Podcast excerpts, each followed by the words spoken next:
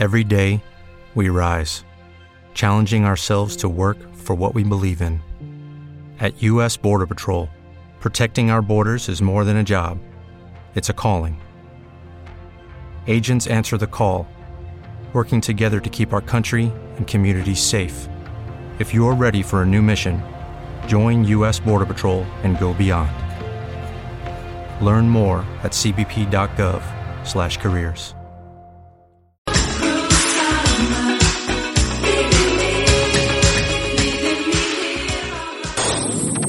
Onda Aragonesa 96.7 FM Zaragoza.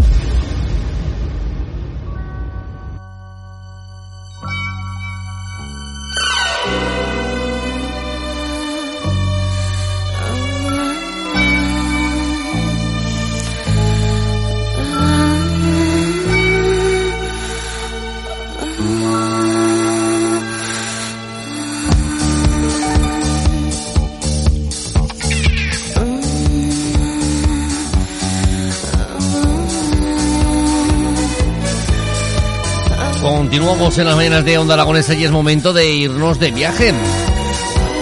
Comenzamos con la sección de Zaragoza, la provincia es turismo, y hoy vamos a visitar las localidades de Remolinos y de Auntinar del Sas.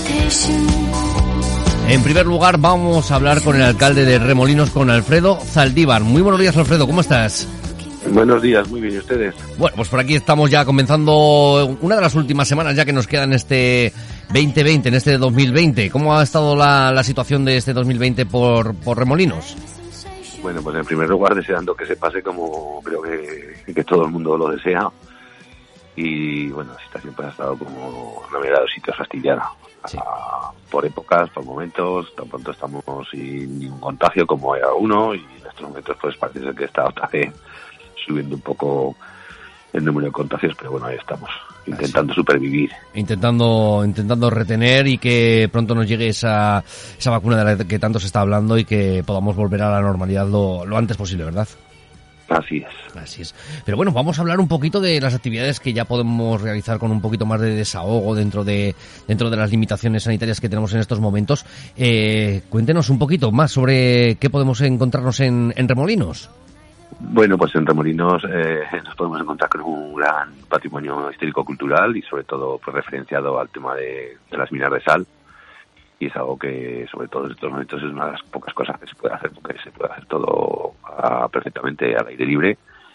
Y el cual, pues bueno, pues puede llevar a atraer la llamada a todo tipo de públicos, eh, bien familiar, bien de aventura, bien deportivo, para descubrir pues eso, pues esos entornos, esos paisajes, esa- esos lugares donde donde están esa- esas bocas de, mina que se explotaban antiguamente y de forma familiar.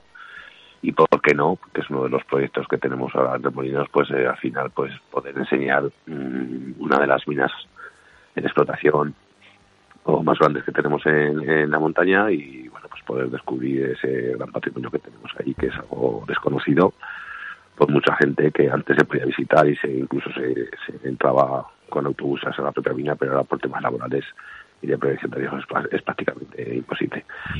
A todo eso lo podemos acompañar también, pues con, como te he dicho, pues disfrutando de las diferentes sendas que hay por el monte y disfrutar de la huerta, de los meandros del río y también, como no, pues de, de esos cuadros de del pintor Aragones Goya que tenemos en la iglesia parroquial para, bueno, pues para de excusa el poder venir a visitar Murillos en cualquier momento y disfrutar de todo, de todo lo que tenemos. Así es. Eh, se nos eh, se nos ofrece a día de hoy que, que el- hagamos eh, tipo de deportes, tipo de, de- de excursiones al aire libre, porque eh, existe un menor riesgo de contagio. Y dentro de esas rutas que, que nos comenta usted, ¿qué, ¿qué tipo de rutas nos podemos encontrar para poder planificar un poquito la salida a la naturaleza? Bueno, pues a ver, eh, si vamos a venir de, a pie, como, decimos, pues la verdad es que lo bonito es visitar el, barranco y la senda del minero, que es un barranco que serpentea todo el monte y que va desde el propio casco urbano a, a las puertas de la mina La Real. Y en ese entorno nos vamos a encontrar, pues como te digo, diferente número de, de bocas de mina donde todavía quedan vestigios y recursos industriales utilizados en, en los últimos años del siglo XIX y principios del XX porque eran todo pues explotaciones familiares y, ahí bueno pues se puede disfrutar y además es un echarle un ratico bastante bastante bajo de, para echarle toda la mañana.